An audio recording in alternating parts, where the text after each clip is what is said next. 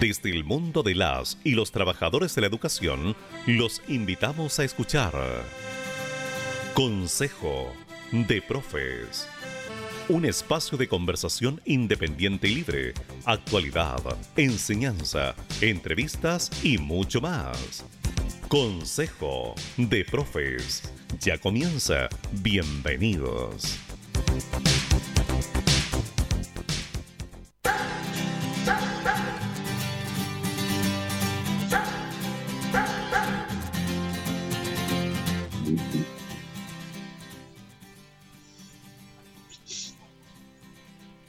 ¿Qué tal? Muy buenos días. Hoy sábado 17 de julio del 2021, siendo las 10 con un minuto, damos inicio entonces a nuestro programa Consejo de Profes. Antes de comenzar ya de manera oficial y, cumplir con todo nuestro programa del día de hoy, quiero saludar a Gladys. ¿Cómo estás, Gladys? Hola, compañero Camilo, ¿cómo estás? Eh, saludarte a ti, eh, a todos aquellos que nos escuchan en esta mañana eh, de día sábado. Y también saludar a nuestro invitado que ya luego presentarás tú. Así es, una mañana muy fría, tardes ya, el invierno se apoderó completamente. El invitado que tenemos el día de hoy es de la zona extremo sur de nuestro país, que lo vamos a conocer a la vuelta de nuestra pausa musical. Recuerde que estamos acá en Consejo de Profes y hoy abordaremos un tema bastante importante que tiene que ver con educación y cómo se vive la realidad en, en el sur de nuestro país. Hacemos una pausa musical y ya volvemos.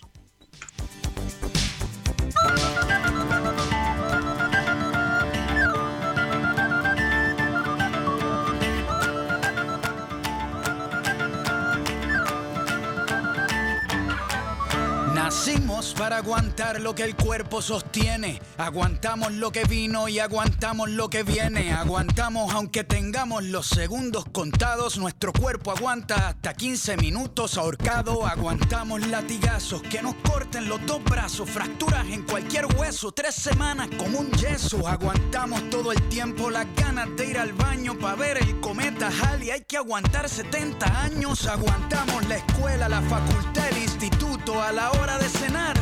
Nos aguantamos los erutos, el pueblo de Burundi sigue aguantando la hambruna. Aguantamos tres días para llegar a la luna. Aguantamos el frío del Ártico, el calor del trópico. Aguantamos con anticuerpos los virus microscópicos. Aguantamos las tormentas, huracanes, el mal clima. Aguantamos Nagasaki, aguantamos Hiroshima, aunque no queramos. Aguantamos nuevas leyes, aguantamos hoy por hoy que todavía existan reyes. Castigamos al humilde y aguantamos al cruel. Aguantamos ser esclavos por nuestro color de piel. Aguantamos el capitalismo, el comunismo, el socialismo, el feudalismo. Aguantamos hasta el pendejismo. Aguantamos al culpable cuando se hace el inocente. Aguantamos cada año a nuestro presidente.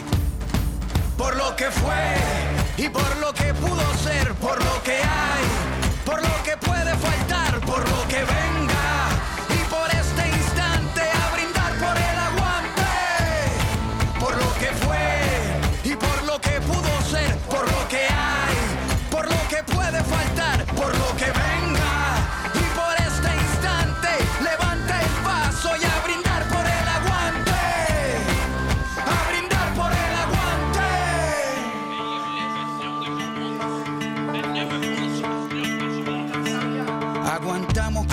Tipo de dolor aunque nos duela. Aguantamos Pinochet, aguantamos a Videla, Franco, Mau, Ríos, Montt, Mugabe, Hitler, Idi Amin, Stalin, Bush, Truman, Ariel Sharon y Hussein. Aguantamos más de 20 campos de concentración cuando nadas bajo el agua. Aguantas la respiración para construir una pared.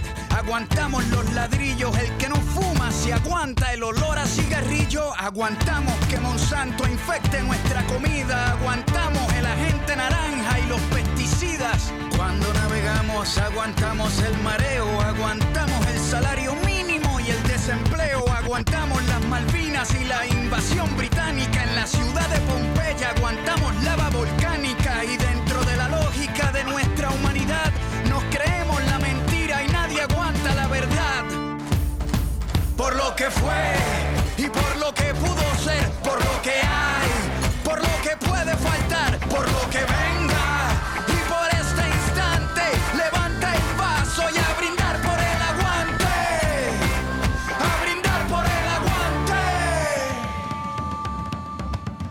Aguantamos al ateo, al mormón, al cristiano, al budista, al judío. Aguantamos al pagano, aguantamos el que vende balas y el que las dispara. Aguantamos la muerte de Lennon, la de Víctor Jara. Aguantamos muchas guerras, Vietnam, la guerra fría, la guerra de los 100 años, la guerra de los 6 días. Que aguanten la revancha, venimos al desquite. Hoy nuestro hígado aguanta lo que la barra invite.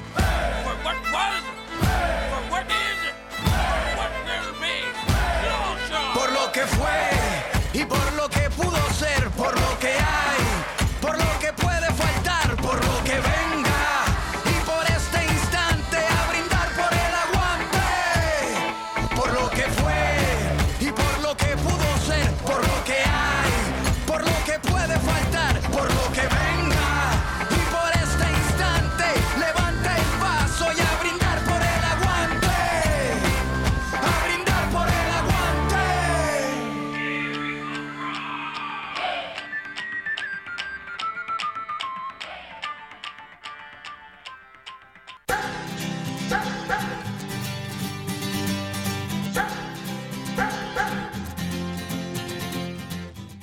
Esto es Consejo de Profes.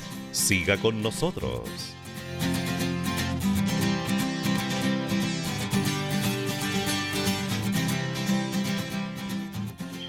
Ya estamos de vuelta entonces y ahí escuchábamos el aguante de calle 13. En el programa del día de hoy tenemos un gran pero gran invitado del mundo sindical de la Patagonia, específicamente desde Puerto Aysén. Damos la bienvenida en el vigésimo programa del año 2021 a nuestro colega Francisco Miranda Soto, quien es profesor de educación física, tiene 36 años y actualmente es presidente de APROM Aysén, que corresponde a la asocia- Asociación de Profesoras y Profesores Municipales de Aysén. ¿Cómo está Francisco? Buen día.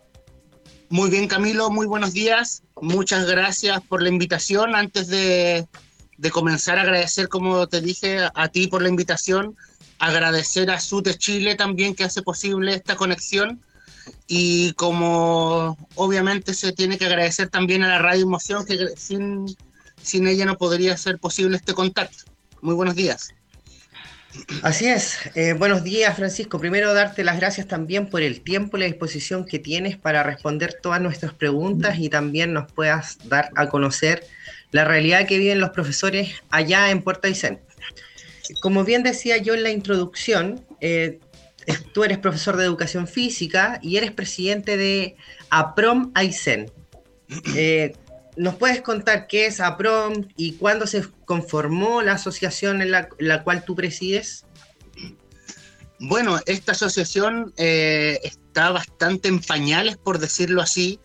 Nosotros eh, estamos conformados recién desde ahora, del 9 de julio del año en curso, o sea, llevamos aproximadamente una semana constituidos legalmente. Sí, la necesidad nació eh, al momento de saber que se viene la desmunicipalización. Todos sabemos que por ley se necesitan de dos partes para una negociación. En este caso, eh, estaba el sostenedor ya listo y dispuesto para esta negociación, pero no existía ninguna asociación eh, que nos representara a los docentes. ¿sí? Eh, aprovecho la instancia de agrade- agradecer al Colegio de Profesores Comunal de Aysén, que fueron quienes hicieron la articulación y la gestión para esta asociación. Sin ellos no hubiese sido posible que nosotros no hubiésemos podido conformar. Eh, nosotros al día de hoy tenemos eh, 95 asociados a PROM, eh, obviamente todos docentes de las distintas escuelas de la comuna de Aysén. La comuna de Aysén eh, geográficamente igual se divide en cuatro localidades más importantes, que son Puerto Aysén, como, co- en sí como ciudad, Viña, Villa Mañiguales, que es una localidad rural de alrededor de 3.000 a 3.500 habitantes. Eh, tenemos un sector llamado Islas Huichas también, eh, donde existen dos escuelas, donde es un, sector que está aislado de Puerto Aysén, alrededor de cuatro horas de navegación para llegar a, a Islas Huichas, y Puerto Chacabuco, que es nuestro puerto principal, que es eh, el puerto al cual yo pertenezco. Nuestra escuela está ubicada, la Escuela Almirante Simpson, en este puerto, el puerto más importante de la región. Eh, sí, como te digo, la iniciativa nació eh, eh, acorde a la necesidad que teníamos de tener esta asociación para poder negociar nuestro traspaso. Eh, el traspaso ha sido algo muy bullado en algunos SLEP, en algunos servicios locales de educación pública, en donde sí lo han hecho algunos bien y hay otros que no. Todos sabemos que las particularidades también que, que cada región tiene y las particularidades que cada eh, comunidad educativa tiene. Por tanto, eh, podemos recoger algunas experiencias positivas y otras negativas de esta desmunicipalización. ¿sí?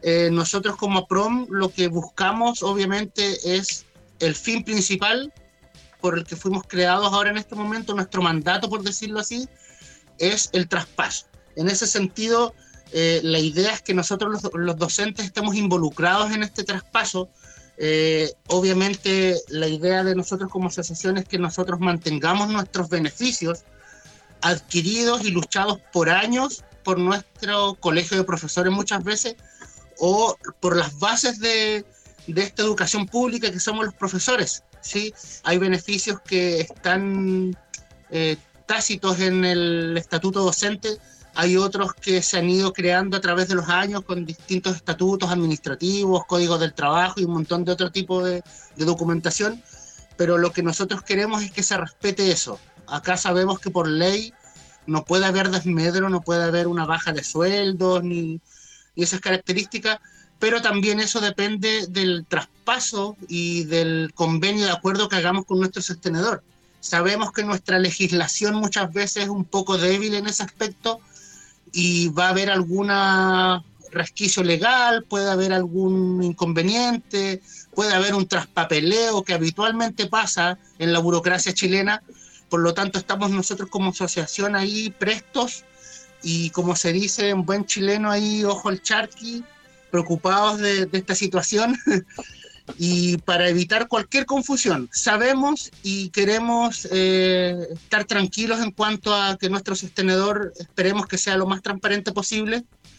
Eh, estamos en un cambio de gestión municipal en Puerto Aysén, en donde se nos por primera vez se nos está escuchando un poco a los profesores, se nos toma nuestra opinión. Eh, llevamos recién un mes con esta gestión, eh, esperamos y tenemos muy buenos referentes de esta gestión y esperamos también que se realice de muy buena forma todo este traspaso.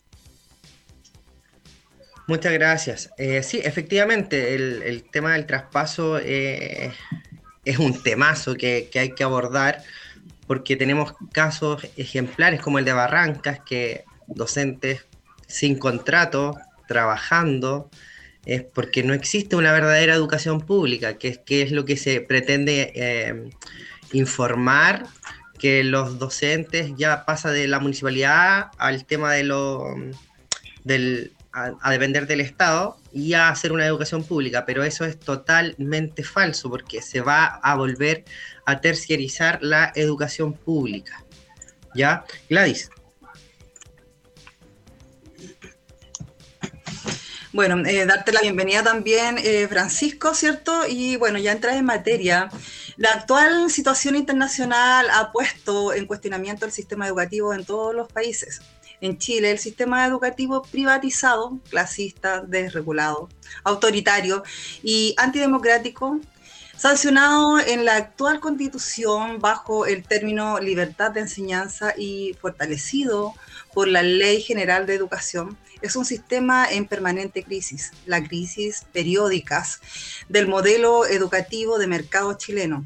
Abarca todos los estamentos, tipos de administración y niveles de enseñanza, trabajadores de la educación y de los sectores eh, municipales, particulares, subvencionados, servicios locales de educación, JUNGI, SENAME, apoderados y estudiantes de enseñanza media y universitaria, la crisis eh, se profundiza cada año y la exigencia por un cambio de sistema educativo estuvieron presentes en, la revuelta del 18 de octubre del año 2019, cuando se dio la posibilidad histórica de levantar una plataforma de lucha nacional. Pero hoy, bajo la actual emergencia sanitaria nacional, la crisis vuelve a estallar con un matiz nuevo y no menos perturbador la teleeducación como alternativa a la escuela desde las distintas organizaciones de base, exigimos que se abra un debate nacional serio, desprejuiciado, democrático y en torno al futuro de la educación, en el cual discutir nuestra visión ante este nuevo escenario de crisis. Con respecto a lo que tú has dicho antes, Francisco, y, según tu perspectiva, eh, ¿Cómo podemos levantar un proyecto educativo en el actual contexto de la eh, Convención Constituyente que nos permita construir una nueva escuela para todos los pueblos y así terminar con esta eh, malentendida libertad de enseñanza? A ver, eh, primero que todo, yo creo que la base, la base de nuestra nueva educación, por decirlo así, pensando en que queremos eh, terminar con la constitución, con esa famosa libertad de enseñanza que nos impusieron en un momento, eh, yo creo que la base está en las escuelas. La base está en escuchar a los docentes, la base está en escuchar a los asistentes de la educación. Eh, docentes y asistentes hemos sido por años ignorados por este sistema eh, en un sistema municipal en donde prima solamente el amigazmo, el compadrazgo, eh, los parientes, los amigos y no muchas veces eh, la capacidad profesional. Por lo tanto, nosotros desde las escuelas tendríamos que empezar a realizar cabildos, conversatorios, en donde cada docente, cada asistente y también los apoderados opinen. Nosotros no nos podemos olvidar que eh, nuestros estudiantes tienen padres, padres y apoderados que son vitales en este proceso de enseñanza de educación. ¿sí? Si nosotros dejamos de lado cualquiera de estos eh, tres puntos, eh, vamos a estar condenados a que esto se siga repitiendo. ¿sí? Para mí uno de los mejores proyectos educativos que se puede tener en cuenta es la familia. ¿sí? Para responder a tu pregunta, de mi punto de vista, la familia es primordial para que este sistema funcione, ¿sí? Porque no es solamente levantar al niño y mandarlo a la escuela, sino que es levantar al niño con expectativas, entregarle apoyo, eh, el solo hecho de entregarle un desayuno, un cariño en la mañana para que él se vaya de mejor forma a enfrentar esta vida, porque la escuela es una competencia. Hoy en día sabemos que la escuela es una competencia, sea municipal, particular subvencionado, particular pagada es una competencia y esta competencia se ve en todos los estratos, ¿sí? Por lo tanto, para mí lo mejor es la familia, escuchar a la familia, escuchar a los profesores, los asistentes, porque de ahí van a ser, yo creo, nuestra nueva educación. Es algo que nunca se ha tomado en cuenta. Siempre se habla de que se hacen encuestas a los profesores, eh, un montón de, de, maquillaje en cuanto a este tipo de, de actividades, pero todos sabemos que al final eso es solamente burocracia y pasa al papel y, no se lleva a la realidad. Yo tengo 12 años de experiencia en aula, he trabajado en aula siempre desde las 30, 32 horas hasta las 41 horas que, que a través de los años he, logrado obtener y sé de lo que les estoy hablando y sé que la base es esa. Nuestra base es esa, la familia, acercar a la familia a la escuela y que desde ahí, desde esa base familiar de asistentes de educación y de profesoras, se cree una nueva educación. Eh, gracias. Defender también la escuela es defender eh, también a todos los trabajadores de la educación, asistentes de la educación y docentes, esenciales para el proceso de enseñanza y aprendizaje, el funcionamiento de los recintos y de la convivencia escolar.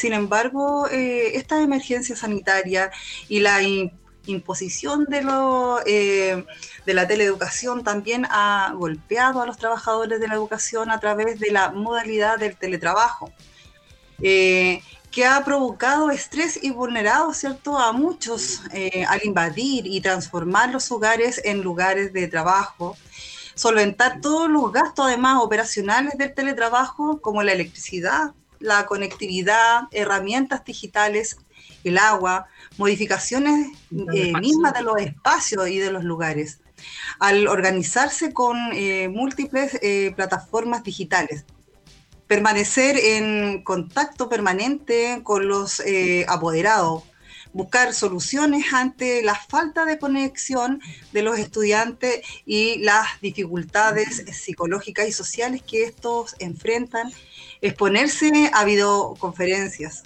al no existir las condiciones de seguridad y de salud en los trabajos, tener que cumplir orientaciones carentes de efectividad.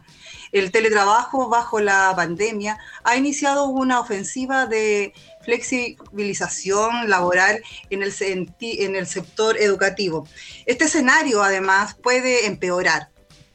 Eh, al ver cómo se institucionaliza ¿cierto? este teletrabajo y se sigue relativizando la función eh, que no sustituye a la escuela. Ante este eh, sombrío panorama y la pérdida de los, de los puestos de trabajo que podrían significar no enmendar el error político, en este escenario aseverar con firmeza que los trabajadores de la educación no seremos el chivo expiatorio eh, de las e-, equivocaciones políticas del gobierno en esta emergencia sanitaria. En este sentido, es urgente eh, oponerse a cualquier tipo de despido que pueda producirse al término del que se produjeron, ¿cierto? En término del año 2020 y también exigir ya la renovación automática de todos los contratos de todos los trabajadores de la educación, asistentes, profesores, eh, para este año 2021 eh, en curso, más aún cuando la reducción de alumnos por curso y la necesidad de la construcción de aulas y escuelas lo vuelve un imperativo. Según esto, eh, Francisco, ¿cómo ves tú el daño que ha provocado el teletrabajo, ¿cierto?, en los aprendizajes de los estudiantes y en sus familias. Bueno, Gladys, antes que todo, eh, tenemos que dejar en claro y es algo que todos los docentes lo hemos dicho fuerte y claro. No hay nada que reemplace la presencialidad. La presencialidad es fundamental en este proceso. Somos seres humanos y estamos hechos para interactuar con los demás y la educación, sobre todo, necesita interacción, interacción docente-estudiante, estudiante-estudiante, estudiante-asistente de educación y como comunidad en general. Eh, aquí, eh, para responder tu pregunta, yo creo que el daño es irreparable. Eh, este vacío que podemos tener en este año y medio va a ser irreparable, irrecuperable. Lo digo de la experiencia de docente, pero también lo digo como experiencia de padre. mi hijo tiene, va a cumplir ocho años ahora, está cursando segundo básico y empezó en pandemia en primero básico. En marzo del año pasado tuvimos que eh, de a poquitito empezar a establecer un sistema de estudio para que él pueda aprender a leer. Eh, gracias a, Dios, mi pareja también es profesora, por lo tanto ella, entre los dos hemos podido darle esta, esta educación a nuestro hijo eh, para que sea un poco significativa, pero ese es el caso particular de nosotros. Yo soy profesor jefe de un sexto básico de niños que tienen 10, 11 años y sí puedo decir que el daño es irreversible. Hay contenidos que no se van a pasar y que no se van a alcanzar a pasar nunca. Por mucho que se nivele, por mucho que se prioricen algunos objetivos como esta priorización que hizo el ministerio, van a ser irrecuperables. El daño emocional de nuestros estudiantes al estar sometidos a un encierro constante, prolongado, también va a ser irreparable. Eh, tenemos que también ver las condiciones de nuestra geografía aquí en la región de Aysén. En el norte muchas veces han pasado cuarentenas eternas yo tengo familia en Temuco que ha pasado tres meses, seis meses en cuarentena, pero en donde el clima por lo menos te permite salir al patio, eh, disfrutar un poco del aire libre, o si tú tienes tus permisos, salir. En cambio, acá en la región, en la Patagonia, no. Nosotros tenemos hasta un patio techado en la casa, pero que no podemos ocupar porque con el frío no puedes estar con, con un niño de ocho años y mi otro hijo de dos años, por ejemplo. Yo tengo uno de dos y otro de ocho. Pero en cuanto directamente a nuestras familias de aquí, de la comuna nos vemos muy afectados. Sí, tenemos, el, tenemos la no presencialidad como un factor importante. Tenemos el encierro de nuestros estudiantes de forma obligatoria y más encima, entre comillas, eh, no es abandono, pero es ausentismo de los padres porque los padres tienen que seguir trabajando. ¿sí? Eh, nuestros estudiantes en Aysén habitualmente quedan a cargo del hermano mayor, de la abuela, del tío, eh, quizás son personas que no están capacitadas para eh, ayudar a sus, a sus hijos, a sus nietos, a sus sobrinos en esta teleeducación. a nosotros mismos los profesores se nos hace un poquito difícil apoyar a nuestros estudiantes, a nuestros hijos, y sabemos que en el contexto en el que este sistema neoliberal ha impuesto las reglas del juego, sabemos que nuestros eh, apoderados están obligados a trabajar. Si no trabajan, no hay sustento, no hay dinero para pan, no hay dinero para agua, no hay dinero para electricidad, por lo tanto se ven en la obligación. ¿Sí? Nosotros como escuela tratamos de implementar clases online, pero nos dimos cuenta que era imposible porque los niños no se conectan. Si no está el papá al lado, un niño de 9, 10, 11 años no se va a conectar. Un niño de sexto, séptimo para adelante posiblemente sí, pero un estudiante menor que eso, no. Por lo tanto, nosotros como escuela lo que hacemos son cápsulas educativas en donde cada profesor plantea su objetivo y cada estudiante, una vez que el papá llega a la casa, revisan la cápsula de 5 o 8 minutos y pueden desarrollar la actividad.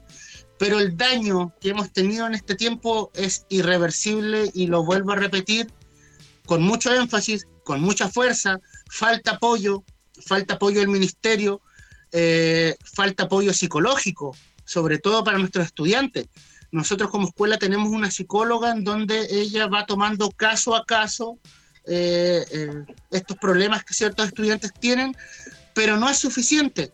Todos quisiéramos tener una, dos, tres psicólogas en cada escuela o psicólogas a tiempo completo que puedan desarrollar esta labor tan importante como es la salud mental. La salud mental de nuestros estudiantes está muy debilitada, está muy dañada, ¿sí? están muy sensibles nuestros estudiantes, eh, a muchos tienen miedo, incertidumbre y un montón de otras cosas. Imagínense, nosotros como adultos tenemos muchas preguntas por hacernos. ¿Qué va a pasar con esta pandemia? Pongámonos en el lugar de niños que de un día para otro fueron restringidos, fueron encerrados y por decirlo así, fueron eh, sus libertades quedaron ahí porque por esta pandemia no han podido salir. ¿sí? Así que más que todo eso, Gladys. Muchas gracias, Francisco. Mira, en este minuto le voy a dar el paso para que, porque nos toca eh, un receso musical, eh, Camilo, y luego continuamos con las siguientes preguntas. Así es, gracias, gracias Gladys. Eh, bueno, nos va quedando el todo, estamos abordando precisamente la teleeducación, nos falta ver el teletrabajo en los docentes, con la normativa que rige el teletrabajo y algunos temas de pagos que mencionabas anteriormente la Gladys en, la reseña. Pero antes de continuar con esos temas, vamos a hacer un breve receso musical y a la vuelta vamos a seguir aquí entrevistando a Francisco, que nos acompaña desde Aysén, contando la realidad que viven los docentes. Hacemos una pausa musical y ya volvemos.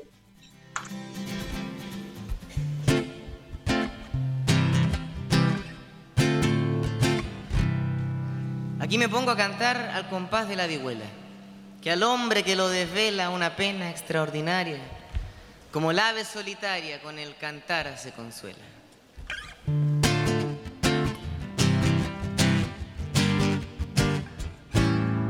¿Quién tiró la bala para Víctor Cara?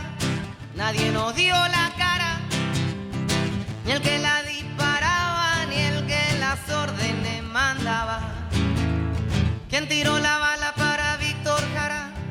Nadie nos dio la cara, ni el que la disparaba, ni el que las órdenes mandaba. ¿Cómo se molestan que aparezca la capucha y que reviente la calle? Se omiten todos los detalles y en pura tranza turbia se van. Si hay bandolero a sueldo y están sentados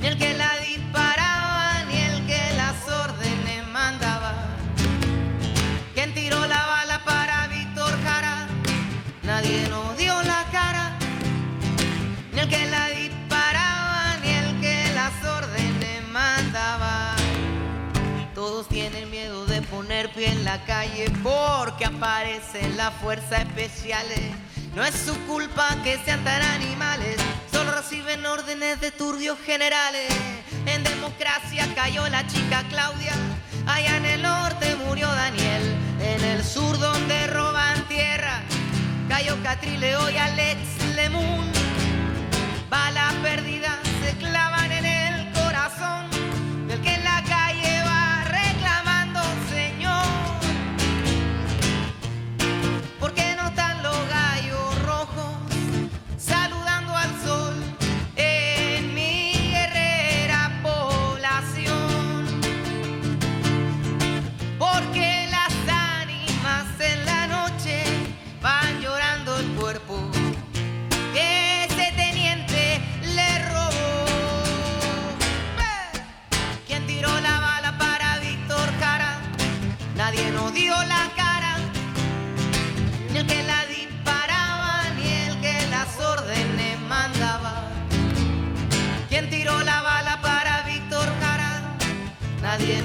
dijo nada, ni el que la disparaba, ni el hijo puto que las órdenes mandaba.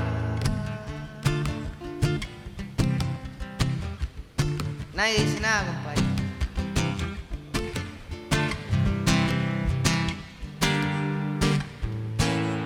¿Y a dónde están los que lo hicieron?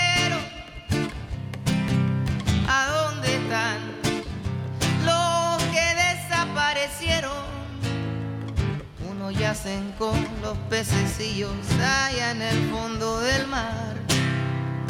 Unos perdidos en el desierto y no lo pueden encontrar. ¿Y a dónde están los que lo hicieron?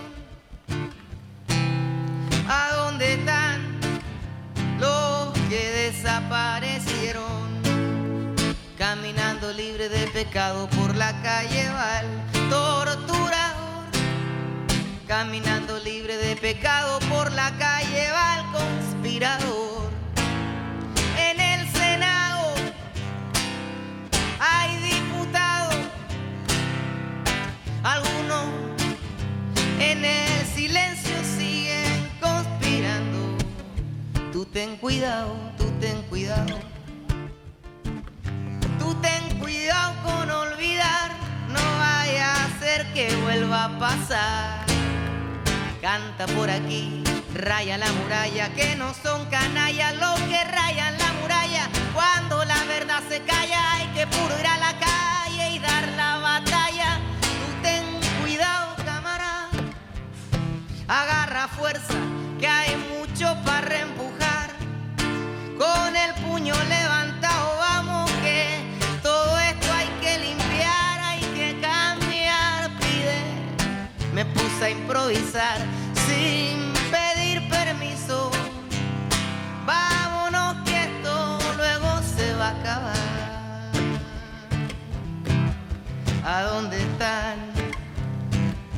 ¿A dónde están? Seguro que lo vamos a encontrar. Y si no los encontramos, por lo menos los vamos a funar.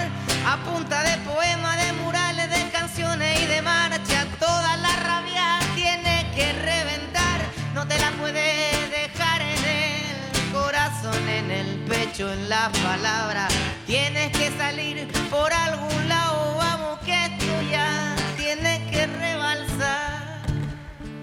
No te quedes callado.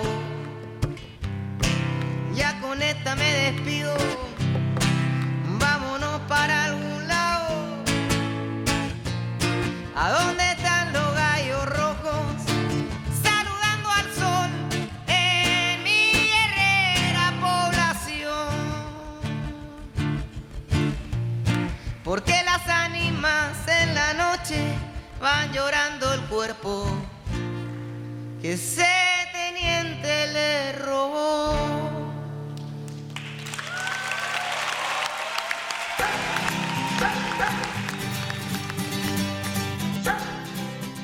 Esto es Consejo de Profes.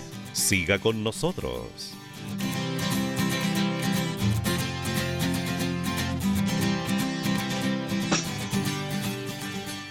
Siendo entonces las 10 con 36 minutos, continuamos con nuestro programa acá en Consejo de Profes. Escuchábamos un tema musical denominado La Bala de Juan Ayala, ya que entrega un potente mensaje ahí de lo que realmente ocurre en nuestro país. Eh, Gladys, continuamos entonces con la entrevista a Francisco que nos acompaña desde Aysén.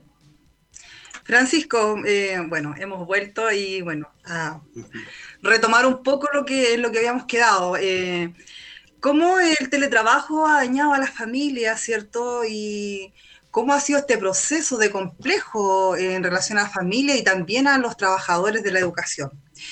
Y hacerte otra pregunta importante también, que eh, cómo se cumple, ¿cierto? o sea, se está cumpliendo, o se ha cumplido, o se cumplió, ¿cierto? El espíritu del teletrabajo en las escuelas de eh, la comuna de Puerto Aysén.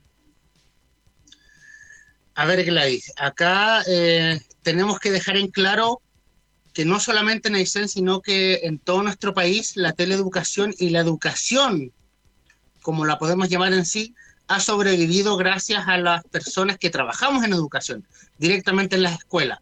Hablo nuevamente de apoderados, asistentes y docentes, y directivos, obviamente. Esta teleeducación no sería posible sin ninguna de estas partes. Eh, acá nosotros en Puerto Aysén, por lo menos, eh, al ser una comuna y al ser una región eh, más pequeña, con menos habitantes, es un poquito más fácil llegar a las casas, un poquito más fácil llegar a los apoderados, eh, el sostenedor anterior eh, realizó, hizo un proyecto también en donde se adquiriera un BAM, banda anchas móviles, que se les entregó libre de costo a todos los estudiantes del sistema educacional de la comuna de Aysén. ¿sí?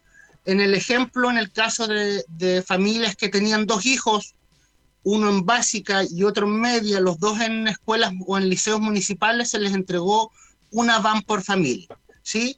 Nosotros aquí en la casa también a nuestro hijo le, entregaron la BAM, la hemos probado y dentro de todo puede satisfacer ciertas necesidades porque sí se puede conectar.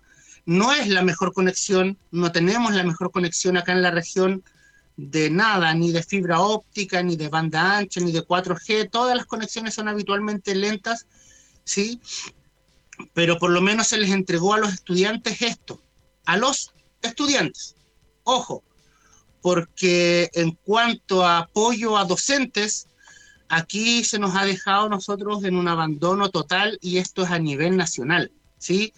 Porque se habla muchas veces de que los profesores no queremos volver, de que los profesores son más flojos, de que los profesores están atornillando al revés y todo este tipo de cosas que lamentablemente vienen de boca de autoridades, ¿sí?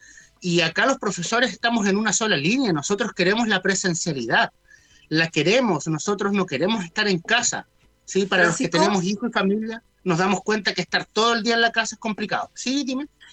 Bueno, eh, sumar, ¿cierto? También, eh, ¿cómo ves tú que los sostenedores, ciertos sostenedores, y también cómo ha sido el Ministerio de Educación eh, con respecto a entregar todos los implementos e insumos, tanto tecnológicos como de seguridad, con el como por ejemplo lo que ya mencionaba en la reseña, lo que es la electricidad, el internet, ¿cierto? Los lugares, eh, justamente como tú mencionas acá, eh, como en las condiciones que hemos tenido que trabajar tanto estudiantes como profesores dentro de esta... Eh, de este sistema que vino de repente y que tuvimos que asumir, muy bien dices, eh, como también yo, profesora, puedo entenderlo muy bien, eh, este, este teletrabajo. ¿Cuál es la responsabilidad y cómo ha asumido, cierto, tanto sostenedores como eh, los encargados de educación en este país? ¿Cómo lo ves tú? yo creo que esto ha sido nefasto. Lamentablemente, todas las políticas en salud, en educación y en un montón de otras cosas económicas que se han hecho este último año, sobre todo estos últimos dos, tres años, con el gobierno de turno han sido nefastas, ¿sí? Y eso lleva a que esa mala administración vaya hacia abajo, del ministerio a la seremía, de la seremía a los municipios, de los departamentos de, a la escuela.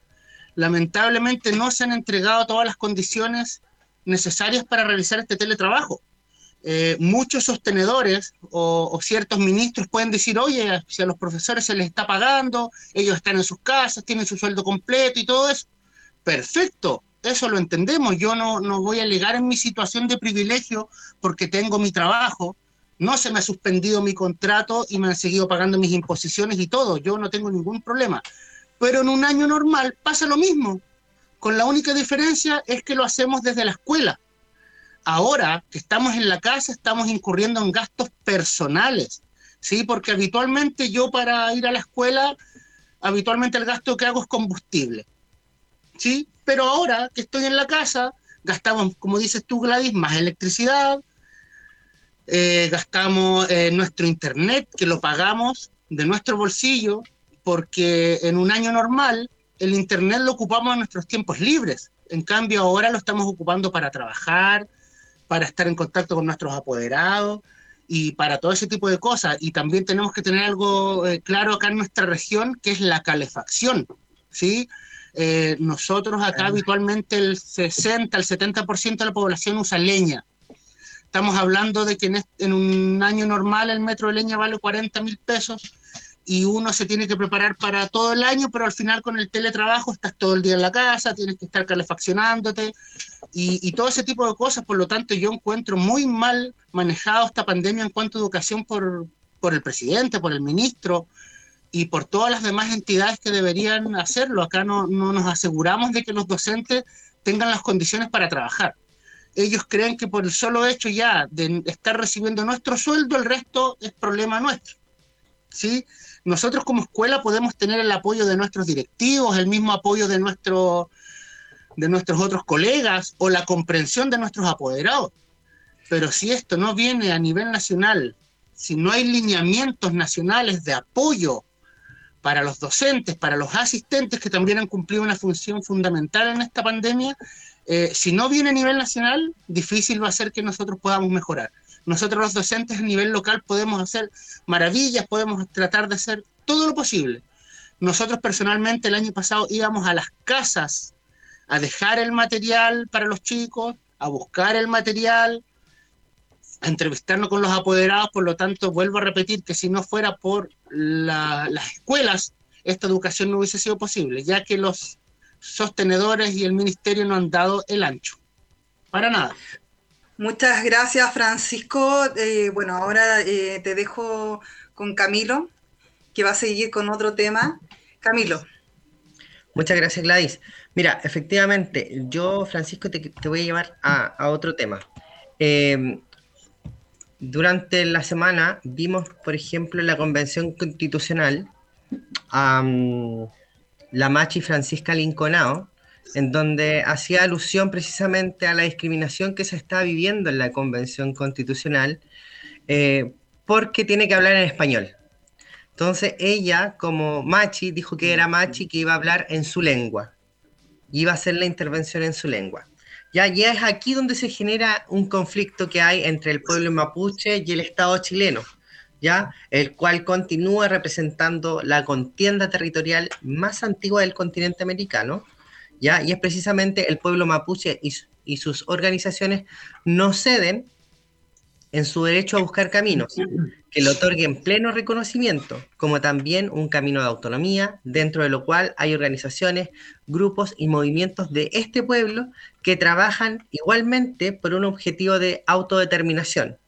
En estos días, la situación en el conflicto en el Gualmapu ha mostrado el incremento en conductas abiertamente racistas de tipo eh, eh, supremacista, impulsados por grupos políticos de ultraderecha, paramilitares y grupos de choques armados y financiados por terratenientes de la zona, decididos en su lógica a poner orden, ¿ya?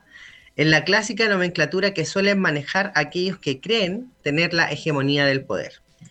Bajo tu mirada, ¿por qué crees tú que no ha habido una real justicia para el pueblo mapuche?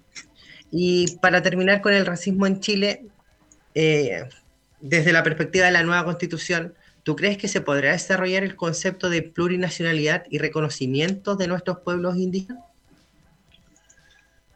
A ver, Camilo, sí, eh, mira, primero que todo tenemos que tener en cuenta aquí que nosotros no estamos hablando de los indígenas de Chile. Ellos son mapuches.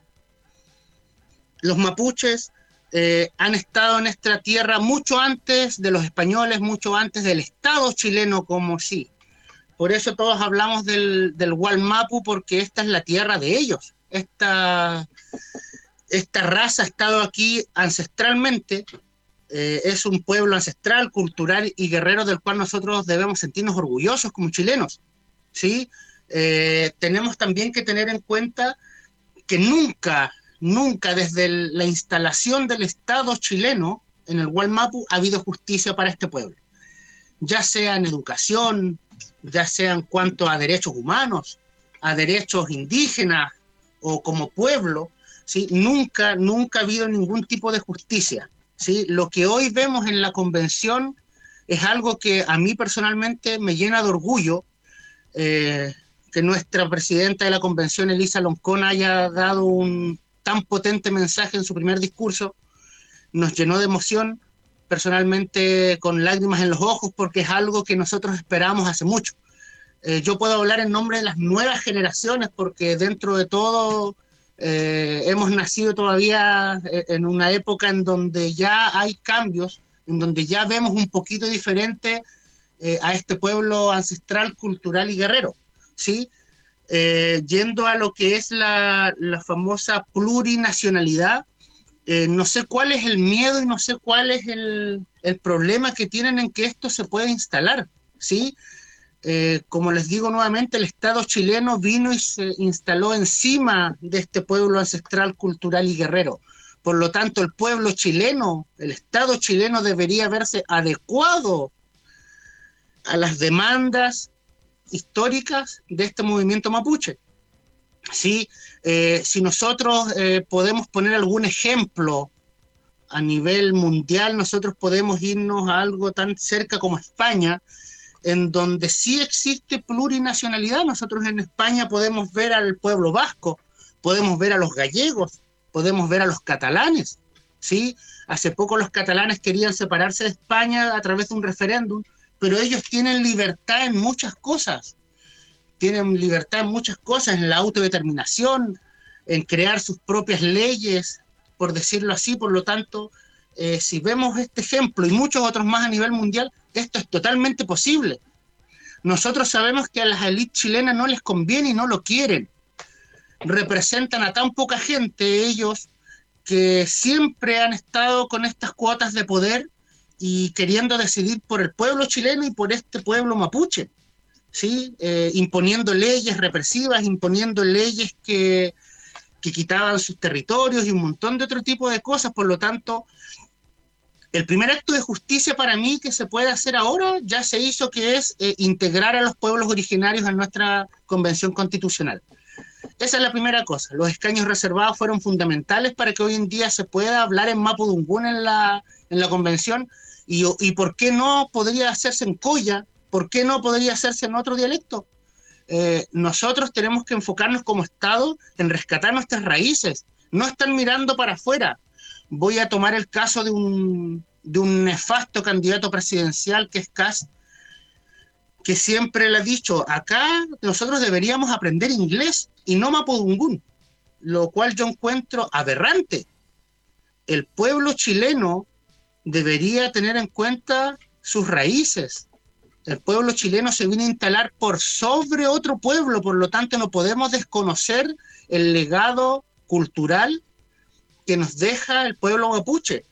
Por lo tanto, aquí lo primordial no es enseñar inglés, porque si nos damos cuenta, el 1% de la población más rica, que es la que habitualmente sale al extranjero y se va a estudiar a Estados Unidos, a las mejores universidades, son de la elite. Ellos pueden pagarse un curso de inglés, ellos pueden pagarse un, profesor particular. Nosotros los chilenos, habitualmente los del pueblo, salimos, si es que de vacaciones en Chile, por lo tanto, sería importante para mí, como Patagón, aprender un poco de la cultura aymara. ¿Por qué no? Estamos separados por 3.500, 4.000 kilómetros, creo, 3.500, pero eso no significa que nosotros como pueblo isenino podamos aprender aymara o saber un poquito más de su cultura. por lo menos decir hola, chao, no sé, un par de cosas así. Por lo tanto, el primer acto de justicia está en la convención y yo creo que paulatinamente se van a ir dando todos estos actos de justicia que ya deberían haber sido hace años. Hace años, años, años el Estado chileno tendría que haberse hecho cargo de todo este genocidio que se ha producido. Genocidio en cuanto a personas y en cuanto a cultura, porque cada vez quieren erradicar más eh, a nuestro pueblo mapuche de nuestras raíces. Quieren sacar el lenguaje, quieren sacar la escritura, eh, no quieren que se enseñe en la escuela mapudungún, ¿sí? Por lo tanto, eso, o sea, yo creo que el, proceso de justicia se va a hacer. Se está haciendo en este momento y la base de esta nueva constitución. Y en, cuanto está esta base de constitución, las nuevas generaciones van a ir haciendo de a poco todos los otros cambios. Recordemos que nuestras nuevas generaciones son un poco más tolerantes, ¿sí? están un poco más abiertas a los cambios. Nosotros todavía somos de la, de la escuela antigua, por decirlo así, en donde nuestros papás lo que decían era ley Hoy en día yo me siento conversar en el sillón con mi hijo para tomar decisiones. Nos sentamos como familia muchas veces escucharlos a ellos también, por lo tanto, esto va para eso. La justicia va a llegar, va a llegar y va a llegar. Creo yo que va a llegar en su momento. Muchas gracias, Francisco. Mira, nos quedan ocho minutos de programa. Como esto es consejo de profe, eh, te invito a, a, que le puedas entregar un mensaje a todos nuestros auditores y también a las madres, ¿ya? De los, las y les presos políticos que, que tienen en tanto el pueblo chileno como también el pueblo mapuche. A mis colegas docentes entregarles el ánimo. Personalmente sé lo que de lo que se trata este trabajo, este teletrabajo, por lo tanto entregarles ánimo, y, que tengan toda la paciencia, todo el cariño, todo el amor y la pasión por educar. Sabemos que son tiempos, es un contexto totalmente difícil, pero nosotros los docentes somos los que tenemos línea directa con nuestros estudiantes y nuestros apoderados, apoderados así que vamos colegas, ánimo, eh, esto está quizás recién empezando, así que vaya a saber cuánto tiempo nos vamos a demorar.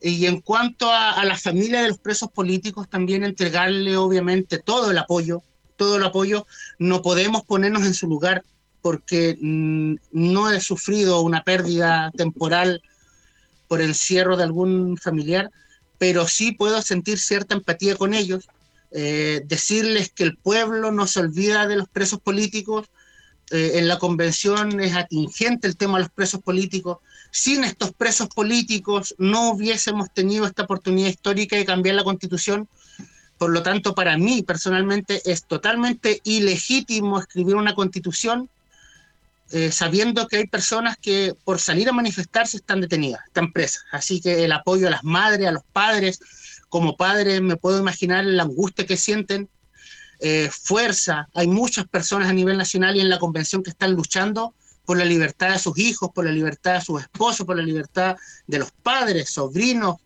mamás, abuelas, de todo tipo de, presos políticos que hay. Y tenemos que tener eh, fuerte y claro que en Chile hay presos políticos. ¿sí? No se nos puede olvidar, a pesar de todas las mentiras y de todo lo que nuestras nefastas autoridades manifiestan día a día en sus entrevistas, en Chile hay y hubo presos políticos, siempre. Por lo tanto, ese esquema no se ha erradicado totalmente y esperemos que con este nuevo Chile que viene se radique de una vez por todas.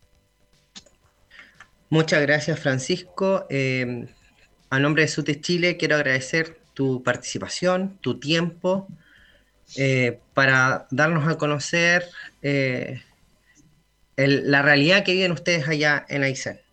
Así que muchas, pero muchas gracias por el tiempo y espero que en alguna otra oportunidad podamos volvernos a reencontrar y hablar ya de estos cambios que se han estado anunciando con bombos y platillos que esperamos sean para mejor.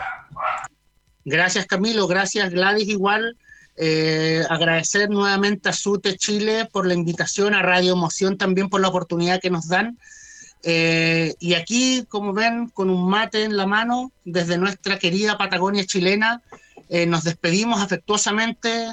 Me despido de ustedes, de los Radio Escucha también. Y arriba Isen, arriba los profesores. Vamos. Así es. Eh, Gladys, antes de, dar el cierre a nuestro programa, quiero hacer un llamado de utilidad pública. Eh, Mario Acuña necesita eh, un TENS que nos pueda dar una manito dos o tres veces a la semana.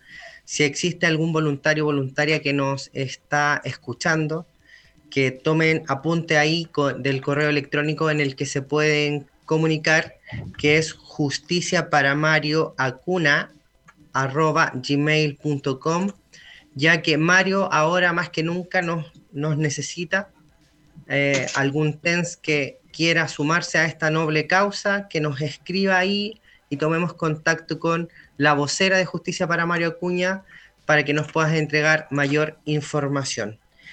Dicho esto, ya y con nuestro compañero Francisco, queremos agradecer la audiencia del día de hoy. Les recordamos que la justicia y la igualdad deben ser nuestro compromiso diario.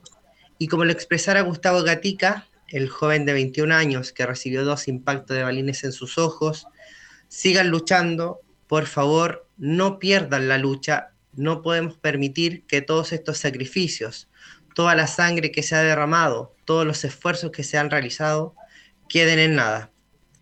Exigimos justicia para Mario Acuña y Fabiola Campillay, libertad a todos y todas las presas políticas de nuestro país. De esta manera entonces despedimos el programa del día de hoy. Gladys. Eh, bueno, decirle a nuestros eh, radioescuchas que tendremos un, un, receso la próxima semana, ¿cierto? Y nos veremos la semana siguiente. Eso, un abrazo a todos aquellos que nos escuchan. Eh, a Camilo y también, ¿cierto?, agradecer a nuestro invitado de hoy, Francisco. Eso, Camilo. Así es, así es, así es.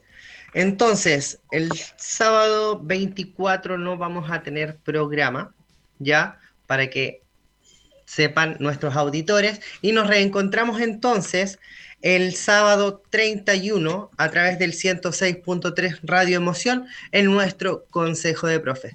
Que estén muy bien, nos reencontramos entonces el próximo sábado. Chao, chao. Chao Camilo, hasta luego, chao Lavis. Órale, órale,